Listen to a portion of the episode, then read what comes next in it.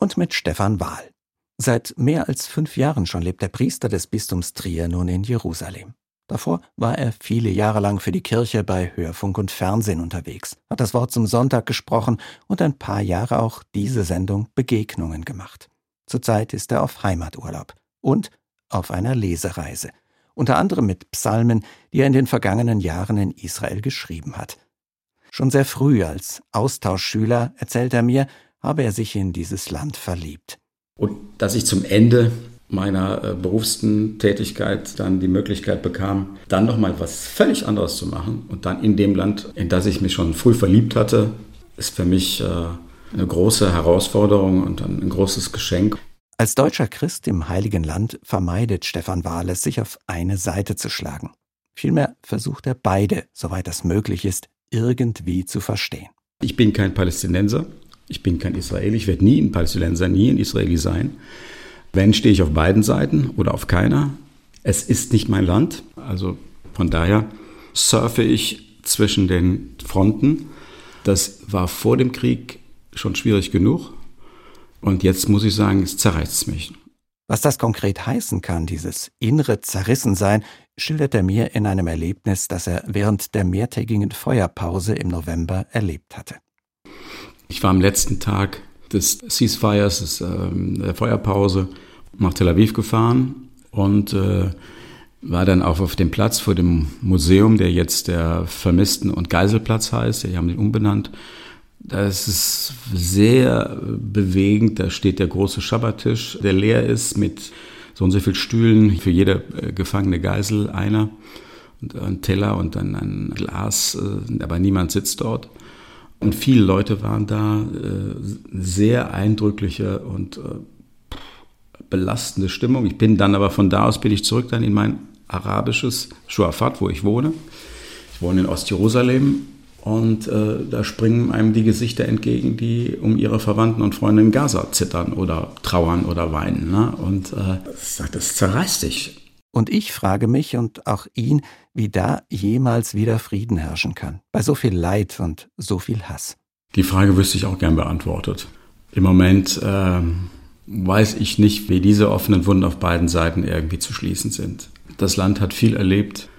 Seit Israel existiert, werden laufend Wunden geschlagen und nur notdürftig verdeckt. Aber ich sage trotzdem, ich gebe die Hoffnung nicht auf dass vielleicht irgendetwas passiert, was wir jetzt nicht überschauen, was ermöglicht, über diese Gräben zu springen.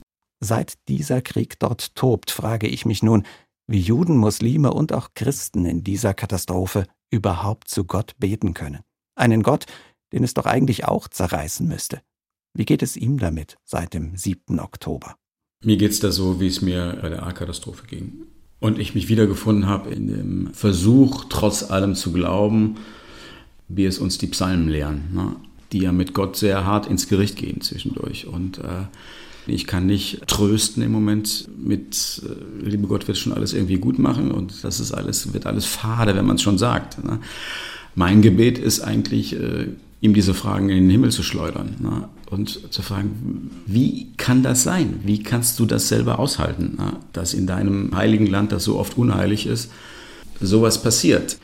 Scheitert unser Reden vom lieben Gott also an der Realität? Deswegen bin ich immer vorsichtiger, was fromme Sprüche angeht. Also ich kann diesen Satz nicht mehr schreiben, Gott weiß, ne? oder äh, Gott hat das und das gemacht. Ich weiß nicht, was Gott gemacht hat. Ich kann mir das vorstellen, ich kann mir es wünschen, ich kann es bitten, ich kann es erflehen, ne? aber ich weiß es nicht. Gibt es denn bei all diesen Gräben etwas, das Hoffnung macht für die Zeit danach, wenn die Waffen schweigen und die Menschen ja weiter miteinander leben müssen? Hoffnung macht mir zum Beispiel die äh, israelische Menschen- und Friedensbewegung Takmeir. Das sind Israelis, die sich einfach nicht nehmen lassen, Menschenrechtsverletzungen äh, auf beiden Seiten anzugehen und auch entsprechend zu reagieren. Zum Beispiel vor Jahren ein behinderter Palästinenser, Autist, junger Mann in der Altstadt von einem Soldaten, der meint, er wäre ein Terrorist, äh, weil er sich auffällig verhalten hat. Der wird erschossen. Ja? Was ein entsetzliches Drama ist. Dann geht Takmeir, gehen Israelis in das Trauerzelt der Familie. Und ich bin damals mitgegangen. ich merke jetzt, dass es dass mich noch berührt, wenn ich es erzähle, äh, um bewusst zu sagen, ähm, wir finden das genauso schrecklich wie ihr. Und man hat das genau in den Gesichtern gesehen. Auf der einen Seite die Verachtung gegenüber Israel und auf der anderen Seite die tiefe Dankbarkeit, dass die diese Schwelle überwunden haben und äh, in diese Familie gehen. Ne? Da gebe ich die Hoffnung nicht auf, dass äh, dieser Wille, die eigenen Gräben zu übersteigen, äh, auch durch den Krieg bei vielen nicht ausgelöscht sein wird.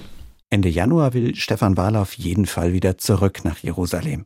Nach Hause, wie er sagt. Obwohl es so schwierig ist, im Moment in diesem Land zu leben. Ich bin trotz allem immer noch dankbar, jeden Morgen in Jerusalem aufwachen zu dürfen. Und äh, ich bin gerne hier in Deutschland, aber je länger ich dann nicht mehr hier bin, merke ich, dass ich sage, hier ist meine Heimat, aber zu Hause bin ich in Jerusalem.